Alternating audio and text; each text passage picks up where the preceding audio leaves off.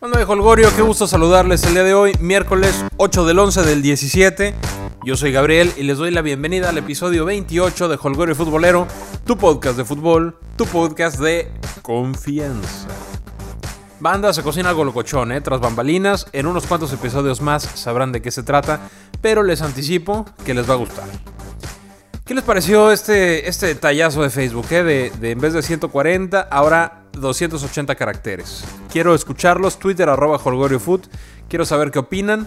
Eh, mi opinión es que, bueno, pues es algo novedoso, ¿no? Vamos a utilizarlo. Ayer escribí, me gasté mis 280 caracteres dos veces, pero después de estar viendo el, feed de Twitter, después de estar dando un, un rol por el mundo tuitero, es, híjole, la gente escribe, tiene una, una, ausencia de síntesis brutal, ¿eh? Eh, a final de cuentas no, no, me convenció la idea, no me gustó. No me gustó 140, 140 eh, caracteres, creo que está maravilloso. Si acaso, si acaso en vez de 240, pues tal vez sí 160, 170 por ahí. 240 se me hace un exceso y se está llenando el Twitter de sinsentidos. Vamos a ver cuánto tiempo dura. Pero banda, yo me comprometo a transmitirles mis comentarios, mis opiniones y lo que tenga que compartir con ustedes en 140 caracteres o alrededor de. ¿No? ¿Cómo ven? Trato hecho. Los escucho, los leo. Twitter arroba HolgorioFood. Hoy vamos a platicar de la fecha FIFA que arrojará los últimos invitados a Rusia 2018. Se cierran grupos en África, se juegan repechajes en Europa, también juegan eh, Perú contra Nueva Zelanda, juega Honduras contra Australia. Eh, pues hay con queso, ¿eh? Hay con queso para este fin de semana y días venideros. Hay con queso, se viene una jornada por demás atractiva y de esto platicaremos en un minuto, ¿eh? En un minuto. Pero antes, pero antes quiero preguntarles, ¿cómo ven a las chavas semifinalistas de la Liga Femenil MX? Bien, ¿eh? Hay semifinales, se está jugando eh, pues con sorpresas, ¿eh? Para mi sorpresa y para la de, la de muchos y de muchas. Las Chivas se levantaron de un 2-0 en contra para vencer al América 4-2 ahí en, en Guadalajara y llegar a la Ciudad de México con una ligera ventaja en el global. En el otro partido, las Tuzas les metieron nada más 4-0 a Tigres. 4-0 al equipo que acostumbraba meter de 4 para arriba. Claro está que en la vuelta todo puede suceder. Yo sigo pensando, banda, que el América dispone de Chivas, o sea que se levantan del, del 4-2. Y yo sigo pensando que Tigres se desquita en San Nicolás de los Garzas. Sí, sí creo que las cuatro de, las cuatro ventaja que traen las Tuzas, yo creo que no les van a alcanzar. Eh, me parece que Tigres y América son dos equipos superiores al resto, pero ya veremos cómo manejan ventajas, cómo manejan nervios, cómo manejan tiempos, cómo manejan presiones. Eh, presiones novedosas para ellas, ¿no? Primera vez en una semifinal, primera vez en, un juego decisivo. Vamos a ver qué tal les va. Si tienen chance, vale la pena estar al pendiente, ¿eh? porque se pasa un muy buen rato viendo jugar a las chavas. Y se divierten, hay muchos goles, hay, jugadas bastante interesantes, bastante divertidas. Ellas se esfuerzan al máximo, entonces vale la pena. Si tienen chance, síganlo por favor. Ya se lo saben, en Twitter nos encuentran como arroba y en Facebook como Holgorio Futbolero. Y ahora sí, banda, ahora sí, empezamos con Europa. ¿Les parece bien? Qué bueno. Cuatro duelos a visita recíproca donde califican los que ganen en el global. En tiempos extras o en penales. Así de fácil, así de simple. El primer juego, el primer juego en, en, en Europa es Suiza contra Irlanda del Norte. El primero es en Belfast, la vuelta es en Basilea. Es la llave, a mi forma de ver, es la llave más dispareja de todas. Suiza tenía en sus manos la clasificación directa a Rusia, pero no pudieron sacar ni un empatito en el último juego en Lisboa contra, contra Portugal, ¿no? Cayeron con, con los lusos, los lusos calificaron y los suizos a completar la chama contra Irlanda del Norte, que dicho sea de paso, hicieron una gran eliminatoria, ganando 6, empataron 1, Perdieron solo tres juegos, dos de ellos contra Alemania, ninguna sorpresa. Entonces hicieron, hicieron muy buena eliminatoria. Nunca fueron candidatos al segundo lugar, ¿eh? Nunca fueron porque tenían a los checos, tenían a los noruegos, pero supieron hacer mejor fútbol que ellos y merecidamente están a dos partidos de llegar al Mundial. Mi pronóstico es que tendremos a los suizos en Rusia. Segundo partido es Croacia contra Grecia. Los griegos se veían fuera semanas atrás. ¿eh? Los griegos eh, decían, no, pues ya, ya se nos fue el tren. Pero, pero, se fueron dando resultados. Y para Holgorio, de mi barbero Tommy y del pueblo griego, tienen muchas posibilidades de avanzar a Rusia. Y no es que Croacia sea un cuadro inferior, ¿eh? No, no lo es. Tiene varios extraterrestres, ¿no? Tiene a Modric, tiene a Rakitic, tiene a grandísimos jugadores como Mandzukic, como Perisic, y tiene a guerreros como, como Jedvay, este otrora compañero del Chicharo en el Bayer Leverkusen alemán. Pero el problema de Croacia es que, a mi forma de ver, banda, no son un equipo. No, no son un equipo. Son grandes individualidades y eso les alcanzó para colarse hasta acá, pero no veo en Croacia el hambre de triunfo que en estos momentos sí veo en Grecia, por ejemplo. La ida es el jueves en Zagreb, la vuelta es el domingo en Piraeus, en Grecia, y los momios dicen Croacia, yo digo pronóstico reservado, ¿eh? Yo no estaría tan seguro que los croatas pudieran, pudieran vencer a los griegos así como, así como nos lo quieren hacer ver. En otro duelo, probablemente el de más expectativa, el más atractivo, es Suecia contra Italia. Suecia contra Italia. Ambos con mala fortuna en el armado de grupos, ¿no? Italia tuvo que lidiar con España y Suecia tuvo que lidiar con Francia y con Holanda. Por Suecia no estará Slatan y por Italia sí estará Simone Sasa, que le está rompiendo con el Valencia en este primer cuarto de la temporada española. Ya ven que el Valencia va en segundo lugar, ahí pisándole los talones al, Barça. Bien, ¿eh? Bien, está, está, teniendo una temporada de ensueño Simone Sasa y le va a servir mucho a Italia. Aunque Suecia es un equipo fuerte y potente, aunque Suecia es un equipo que, no se va a dejar, es un, son los vikingos en toda la extensión de la palabra, no creo que les alcance para llevarse la serie. Italia debería estar en Rusia sin, sin mayor este, contratiempo, no será fácil desde luego, pero yo creo que la calidad italiana debe de notarse. Eh, la ida es el viernes en Suecia, la vuelta es el lunes en el Giuseppe Meazza. Y ya que estamos hablando de Italia, querida banda, se retira Andrea Pirlo de las canchas. Andrea Pirlo, un sinónimo de finura, de elegancia, del que propios y ajenos se refieren con respeto, con admiración, que solo jugó en equipos grandes y cuando todos los colosos lo pretendían, nunca quiso salir de Italia mientras estuvo en su primer nivel. En mi top 10 de los mejores jugadores de la historia. Así de fácil, ¿eh? Así de fácil, un privilegio ver cómo manejaba los tiempos, ver que tenía un guante en la pierna derecha y otro en la pierna izquierda, que ponía que ponía la bola donde quería, que entendía de tiempos perfectamente bien, que igual podía meter la pierna y robar balones, un tiempista, un director de orquesta. Impresionante lo de Pirlo. Pues ya el nivel venía para abajo, jugando en, Nueva York, venía para abajo, y es momento adecuado para retirarse, pienso yo. Grazie, grazie, Pirlo. Y en el otro juego, europeo, Dinamarca se mide contra Irlanda. Hasta cierto punto, sencillita la eliminatoria que tuvo Dinamarca, ¿no? Con el asterisco de que de que los polacos se llevaron al grupo, pero sencillita la eliminatoria danesa, un poco más complicado el camino para Irlanda, por tener a Serbia, que, ya calificó al Mundial, por tener a Gales, a este Gales novedoso de la Euro, ¿no? Con un euro excepcional, Austria, que a veces sí y otras no, y bueno, pegarse dos viajes eh, no tan modo a Moldavia y a Georgia, eh, pues tampoco está tan sencillo para los irlandeses. Pero bueno, ahí están, quedaron en segundo lugar. Eh, no tengo argumentos sólidos para mover la balanza, pero me gustaría que Irlanda volviera a una Copa del Mundo, ¿no? Eh, por lo que tenemos que Suiza, Italia, Irlanda y probablemente Grecia cerrarían el cupo para selecciones europeas. Vamos a ver, vamos a ver si latinamos. Yo creo que por ahí va, ¿eh? Suiza, Italia, Irlanda y Grecia o Croacia. Yo veo con un, eh, ¿qué será? Medio escaloncito por arriba a Grecia, no por fútbol, pero sí por, por entrega, sí por eso que hay que meterle a veces sus amables comentarios, banda, en Twitter, arroba Food, por ahí los escuchamos. Ahora, esto fue en Europa, ¿cierto? Cierto. Pero ahora, de este lado del, charco, tenemos dos repescas, ¿eh? Una no tan complicada y la otra más brava de lo que se piensa.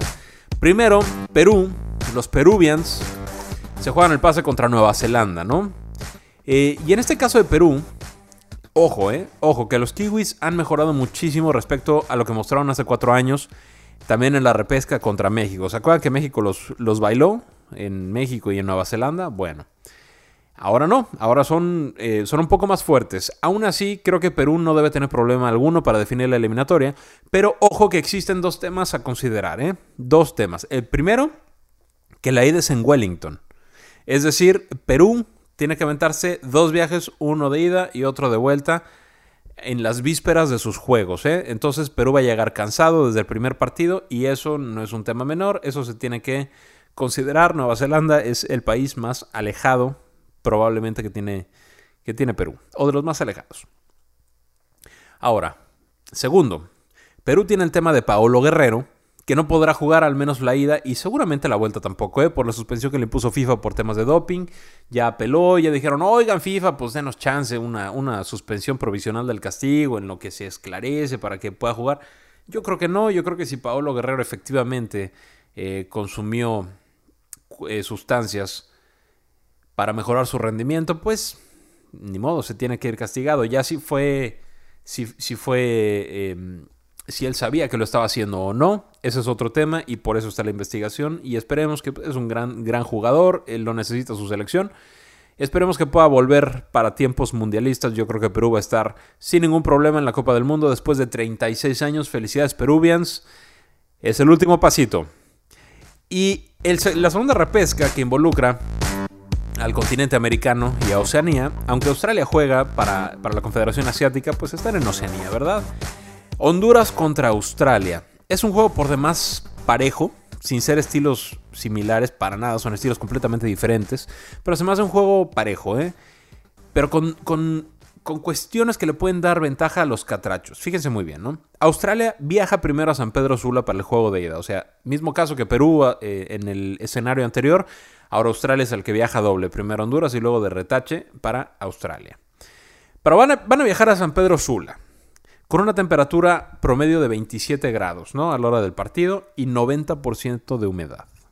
Entonces súmenle, ¿eh? Súmenle calorcito, humedad, horas de viaje, ¿no? Aparte la presión del público que hay en San Pedro Sula es brutal. El público se entrega a su selección y se siente. Pregúntenle a la selección mexicana o a la, Estados Unidos cada vez que van para allá.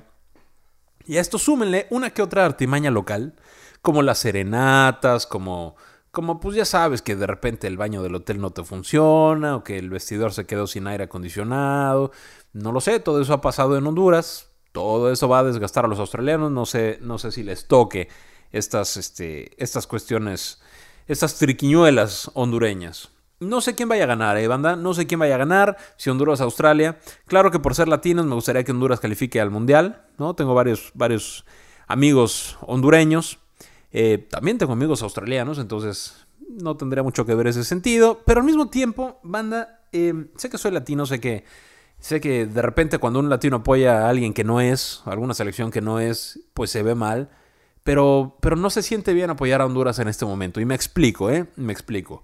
Jorge Luis Pinto, técnico eh, de la selección de Honduras, técnico colombiano, de la selección hondureña, me parece, desde mi forma de ver, no lo conozco, ¿eh? No lo conozco, conozco solamente lo que veo en la televisión eh, sobre todo cuando juegan contra, contra México, cuando es algún partido relevante, desde que estaba con Costa Rica, ahora con, con Honduras. Me parece un entrenador sucio, ¿eh? Me parece un entrenador sucio. Y el tipo de juego de Honduras se me hace bastante corriente. No los jugadores, no los ciudadanos, no la hermosa patria hondureña, el tipo de juego de su selección me parece bastante corriente. Vas a comer los partidos de eliminatorios, ¿no? La cantidad de tiempo que perdieron a propósito durante el hexagonal es una cosa grotesca, especialmente contra Estados Unidos, eh, contra Costa Rica después y, México en los últimos dos juegos. Una cantidad de tiempo perdido de, que se iban desmayando los jugadores poco a poco y que, por ahí se, se les daban instrucciones y empezaban a, a hacer, hacer sin sentidos dentro del campo para, para comerse minutos, no, eh, no, no, no, eso es algo grotesco y corriente. Eh, que te comas un par de minutitos, bueno, ¿no? En, el partido te comiste un par de minutitos porque, porque pues la presión rival o por lo que quieras, bueno, pues todos lo hacen, no me gusta, pero todos lo hacen, pero lo de Honduras es, es no, e, eso, eso ya excede. Y tampoco les veo un estilo de juego atractivo, ¿no? Los veo provocadores, los veo más preocupados por sacar de, las, de, de sus casillas al rival que por tratar bien a la pelota y jugar a algo. No, no, no me gusta, no me gusta lo que, lo que ha estado haciendo Honduras a diferencia de otros años. Otra cosa, las declaraciones de Jorge Luis Pinto, de su técnico, siempre son en el entendido de que todo el mundo está contra, contra él o contra la selección que dirige, ¿no? Está con Costa Rica, todo el mundo contra Costa Rica. Está, está con Honduras, todo el mundo contra Honduras. Y, teorías de conspiraciones de que si favorecen a... Eh, pues que digas que favorecen a México, bueno, pues se entiende porque México... Em, pues, pues manda, ¿no? Hasta ciertos niveles ahí jerárquicos en, en la CONCACAF, se supone. Eh, entenderías, pero, pero que hagas lo mismo con Costa Rica y con Estados Unidos y, y, cuando estás jugando contra Trinidad y Tobago. No, amigo, no, no, no, no, no. Estas teorías conspiracionistas, populachas, este, eh, sácalas del fútbol. A menos que tengas pruebas, entonces sí, preséntalas y, y les damos con todos los responsables, ¿no? Pero bueno, lo mismo hacía Jorge Luis Pinto con Costa Rica hace cuatro años. Y a pesar de tener un gran mundial, de hacer historia con los ticos, salió por la puerta de atrás, peleado con los jugadores, eh, con la federación, en fin. Lo siento hermanos catrachos, pero este tipo de fútbol no debería de dar resultado nunca. Y por lo mismo deseo que Australia firme su pase a Rusia. Listo. Si tú, estimado escucha, estás de acuerdo conmigo, házmelo saber en Twitter arroba O si tú, estimado escucha, estás en desacuerdo conmigo, también házmelo saber en Twitter arroba holgoriofoot. Listo. Ahora, querida banda, ya repasamos Europa, ya repasamos el repechaje asiático, ya, repachamos, ¿eh? Salud, Gabriel, apenas es miércoles. Ya repasamos el repechaje de la CONCACAF también, con, con, lo que corresponde a Oceanía, y ahora volamos al continente africano, porque también se decide quién va a Rusia 2018. Hasta el momento, Egipto y Nigeria tienen boleto, ya están, pero faltan otras tres selecciones para completar el continente africano mundialista. En esta tercera y última jornada, no jornada, no ronda, ronda porque ellos tienen tres rondas, se van eliminando. Esta última ronda, que es la tercera, se juega con cinco grupos de cuatro selecciones cada uno y el que gana el grupo va a Rusia, así de simple. En el grupo A, grupo A, Túnez va en primer lugar con 13 puntos y le sigue la República Democrática del Congo con 10. El detalle es que Túnez, primer lugar, recibe al peor equipo del grupo que es Libia y no tendrá ningún problema para, calificar a Rusia. Un empatito le sirve, pero yo creo que van a aplastar a los de Libia. Entonces podemos ir contemplando con un noventa y tantos por ciento de seguridad a Túnez, que va a estar en Rusia. En el grupo B, Nigeria tiene rato calificado, Nigeria ya está. En el grupo C eh, está bastante bravo, porque fíjense, Marruecos está en primer sitio con 9 puntos, ¿ok? Costa de Marfil está en el segundo sitio con 8 puntos. ¿Saben cuál es el último partido del grupo? Claro que sí, Marruecos visita a Costa de Marfil. Es decir, el primero visita al segundo. Costa de Marfil tiene que ganar sí o sí para calificar al Mundial. A Marruecos le basta un empatito. Querida banda, me gustaría darles pronósticos. No tengo idea cómo esté jugando ninguno de ellos dos. No he visto un solo partido de Marruecos. No he visto un solo partido de Costa de Marfil. Entonces, quién sabe. No tengo idea. Yo supongo que como Costa de Marfil va de local tendría más chance de sacar un triunfo, pero Marruecos le sirven dos resultados, no triunfo y empate. Veremos. En el grupo D es el único grupo que tiene tres selecciones todavía con chance de calificar. Tres, no muchos, pero tres. Senegal marcha en primero con ocho puntos y recibe a Sudáfrica que está eliminado. Sudáfrica no va al Mundial, no tiene chances. Entonces Senegal en primero recibe al último. Pero luego en segundo y en tercero están Burkina Faso, y Cabo Verde, ¿no? Ambos con 6 puntos a 2 puntos del primero. Burkina Faso recibe a Cabo Verde. Ahora, Senegal depende de sí mismo para hacer maletas rusas. ¿eh? Un empate lo puede meter también por la diferencia de goles que tiene con Burkina Faso, pero los partidos hay que jugarlos, un despiste y los senegaleses se la pierden. Eh, raro, ¿no? Hablar, digo, yo no estoy muy familiarizado con el fútbol africano, conozco a algunos jugadores pues, que, militan en, en, los clubes europeos, que los escuchamos cada semana, cada fin de semana en, varios equipos, pero pues a nivel de selecciones la verdad que no, no me he interesado últimamente por ver cómo juegan y se hace raro escuchar eh, que Burkina Faso tiene chance, ¿no? Eh, hay otros que ya nos acostumbramos como como Senegal, como Costa de Marfil. Marruecos hace años, si, si, si tienes tiempo ya viendo fútbol, pues Marruecos eh, recordarás que estuvieron en Estados Unidos 94 y que por ahí figuraron. Nigeria también, Nigeria ganó oros olímpicos y estuvieron también dando lata ahí en, algunos mundiales. Camerún, pues no, Camerún no, va a estar. Pero bueno, es, lo maravilloso de que el fútbol nos puede unir y nos puede, nos puede presentar diferentes eh, sociedades, diferentes selecciones. En este caso, estos son los Africans del grupo D. Y luego en el grupo E, en el quinto, Egipto, los faraones tienen ya su boleto desde la fecha FIFA anterior. Y así está, querida banda de Holgorio, así se definen los últimos cupos para la Copa del Mundo que promete estar a la altura. La pasada Copa del Mundo en Brasil fue excelsa, por donde se le vea, en ambiente, en fútbol, en espectáculo, en emociones, fue excelso. Esperemos que esta también, eh, que esta que tenemos en puerta, también nos deleite, igual que la anterior, ¿no? Sería maravilloso, no veo cómo lo puedan llegar a Brasil, por ambiente, por historia, por todo, pero Rusia es algo místico, Rusia es algo que en las películas los pintan como los malos todo el tiempo, que, que nos pintan como un país lleno de nieve, que nos pintan como, como sociedad fría y demás. Y pues no, no, la verdad que no. La verdad que es un país que recibe al turista, es un país futbolero también, que tiene sus cuestiones políticas como muchos otros países lo tienen, eh, pero al estar peleado siempre con Estados Unidos, pues ellos son los malos, ¿no? Eh, no creo que sea así, no creo que en el tema futbolero sea así, yo creo que va a ser un gran mundial, va a ser completamente diferente a cualquier mundial que hayamos sido testigos en los últimos, pues que les gustan, muchos años, ¿eh? muchísimos años, desde antes de que yo naciera. Vamos a ver qué tal, vamos a ver qué tal, querida banda. Otros que juegan, otros que juegan en esta fecha FIFA son nuestros queridos seleccionados mexicans. La selección también tiene compromisos amistosos, andan de gira por Uruapan para jugar el viernes contra Bélgica y el lunes contra Polonia. Aplaudo este par de juegos, ¿eh? par de juegos duros, de visita en condiciones propicias para el rival y similares a las que encontrará México en la justa veraniega, ¿no? El, verano, el, verano. El mundial va a ser en verano, ahorita ya estamos en, en otoño, casi invierno, pero pues la temperatura va a estar similar, eh, las lluviecitas, el friecito.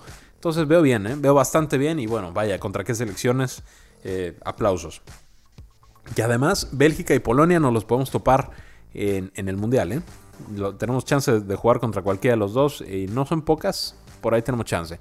El tema del que se habla en el entorno periodístico, más que en el social, es la, convocatoria de los chavos Uriel Antuna y Omar Gobea a la selección mayor. Son dos chavos de 20-21 años que juegan en Holanda y en Bélgica y están empezando a escribir su historia en los anales del deporte más hermoso del mundo, pero pero no han conseguido nada sobresaliente para justificar su llamado, a mi forma de ver. ¿eh? No juegan en equipos de real relevancia, no son Messi ni Cristiano, no son los goleadores de su liga, están haciendo las cosas bien. Punto final, se acabó. Están caminando paso a paso. Yo pienso que la selección no debería utilizarse para probar jugadores. Yo creo que los jugadores que llegan a la selección deben estar probados ya, ¿no? No, para probar si un jugador tiene calidad suficiente. Eh, que se prueben jugadores con los méritos y calidad comprobable, pero, pero no dos chavos que en este momento no tienen nivel para que debería exigir la selección mexicana. así es como yo pienso. Pero una vez dicho esto, recordemos que Juan Carlos Osorio tiene la potestad de elegir a quien se le dé la gana y no está faltando ningún reglamento. Dice que, eh, que la convocatoria de esos chavos es para conocerlos, que no van a jugar. Él sabrá qué malabares hace con su plantilla. Eh, mientras tanto, les deseamos mucho éxito a Uriel y Omar. Y yo espero que la rompan en sus equipos para que sean con méritos propios, recurrentes en el 11 nacional. Van por buen camino. Felicidades por irse a, la aventura por allá, por querer hacer carrera en Europa, eh, por empezar picando piedra en, en, aquel continente. De repente, no todo es miel sobre hojuelas. Pero bueno, felicidades para ellos. Eh, si tienen chance de, de seguir a los chavos, por ahí hay, algunas historias que han estado transmitiendo a raíz de su convocatoria, algunas semblanzas de cómo empezaron y cómo eligieron dar el salto para allá. Vale la pena, ¿eh? No tienen desperdicio, vale la pena si lo pueden pescar. En fin, siguiendo con este tema de la selección, eh, creo cierta molestia también que no se convocara a Elías Hernández ni a mi compadre Víctor Guzmán que me da retweets. Creo cierta molestia y pues sí, ¿no? Son dos jugadores que han marcado diferencia en el torneo, que merecerían una oportunidad. Pero analicemos un poquito más a fondo, ¿no? En la posición, por ejemplo, que juega Elías Hernández, tenemos eh, al Tecatito, tenemos a Jürgen Damm, tenemos probablemente a Vela, ¿no? Depende, depende de las rotaciones en turno de Juan Carlos Osorio. Tenemos a, tres jugadores que pueden ocupar eh, esa posición. Eh, que Elías trae mejor nivel que alguno de ellos, sí, yo, yo garantizo que trae mejor nivel que Jürgen Damm y que Carlos Vela. Pero tampoco se puede discutir mucho, ¿no? Porque es tema de gustos. Eh, aunque tenga mejor nivel, Vela en, un segundo te resuelve un partido y Jürgen Damm eh, tampoco está mal, ¿no? Yo, yo, le voy más a Elías que a ellos dos en este momento, pero, pero bueno, tampoco, eh, tampoco podemos crucificar a, a Juan Carlos Osorio. Y en el caso de Víctor Guzmán, otra vez dependiendo de la rotación en turno que tengamos, hay varios que pueden ocupar su posición, ¿no? Y que, pueden jugar de, de, un, eh, de una especie de, centro medio adelantado, de un enganche, de un, de un eh, falso 9, ¿no? Muchas veces. Entonces, em, tenemos a, Herrera, a Giovanni, a Jonathan, tenemos a, a Vela inclusive, que también puede jugar en esa posición. Y otra vez, ¿no? No me parece que Giovanni y que Jonathan deben ser convocados ahorita por el triste nivel que mostraron con el Galaxy todos los últimos meses. La peor campaña del Galaxy me parece que en su historia. Bienvenidos hermanos Dos Santos. Van a levantar, van, van, a recomponer el camino, pero ahorita, hoy, me parece que no. Y en los últimos partidos de la selección tampoco se vieron bien ninguno de los dos. A mi forma de ver. Yo creo que aquí sí cabría Guzmán, aquí sí le daría, le daría chance. Eh, otro tema que viene haciendo ruido desde hace algún tiempo es la convocatoria de Jesús Gallardo, de mis Pumas, para jugar en la lateral izquierda. Y yo solo les digo que el domingo pasado encontramos finalmente la posición ideal de Gallardo y no es de extremo ni de lateral, es de centro, delantero, ¿cómo que no? ¿Cómo que no? Y hasta aquí mi reporte, Joaquín. O sea, Gallardo jugó de maravilla, este, bueno, de maravilla no, pero se vio un poquito más fino, más fino y hasta metió gol de centro delantero. Eh, con esto quiero decir que a mí no me gusta ni de lateral, tampoco me, me, convence mucho. Imagínate, no me convencen Pumas ni de extremo ni de lateral, que me vaya a convencer en la selección, pues nanay. Nanay. Pero bueno, eh, su estatura le ayuda, su, su, rendimiento, su desgaste le ayuda. Ojalá que le vaya bien. Esperemos que, que a la selección le vaya bien también. Yo creo que si no perdemos contra Bélgica y damos un buen empate o, le ganamos a Polonia, podremos darnos por bien servidos. La selección belga en este momento es superior a la mexicana, come con los grandes y aspira a cosas importantes en Rusia. La selección polaca está, pienso yo, en el mismo nivel que nuestros Mexicans. Va a, ser, va a estar interesante. Pero bueno, en fin, estimada banda de Holgorio, esperemos una fecha FIFA intensa para los que se juegan algo, que el fútbol triunfe sobre las mañas y que se haga justicia en los marcadores eliminatorios. Y antes de despedirme, antes de despedirme, quiero reconocer al licenciado Ramiro Robles. Sí, usted, licenciado Ramiro Robles, porque hoy, 8 del 11 del 17, después de un lustro de promesas vacías y de sin enfoque, siendo las 6 de la mañana en punto, cruzó la puerta del gimnasio no para inscribirse, no para checar el lugar, no para echar un ojito a la concurrencia, sino para hacer ejercicio. Aplausos y más aplausos y hartos muchos aplausos.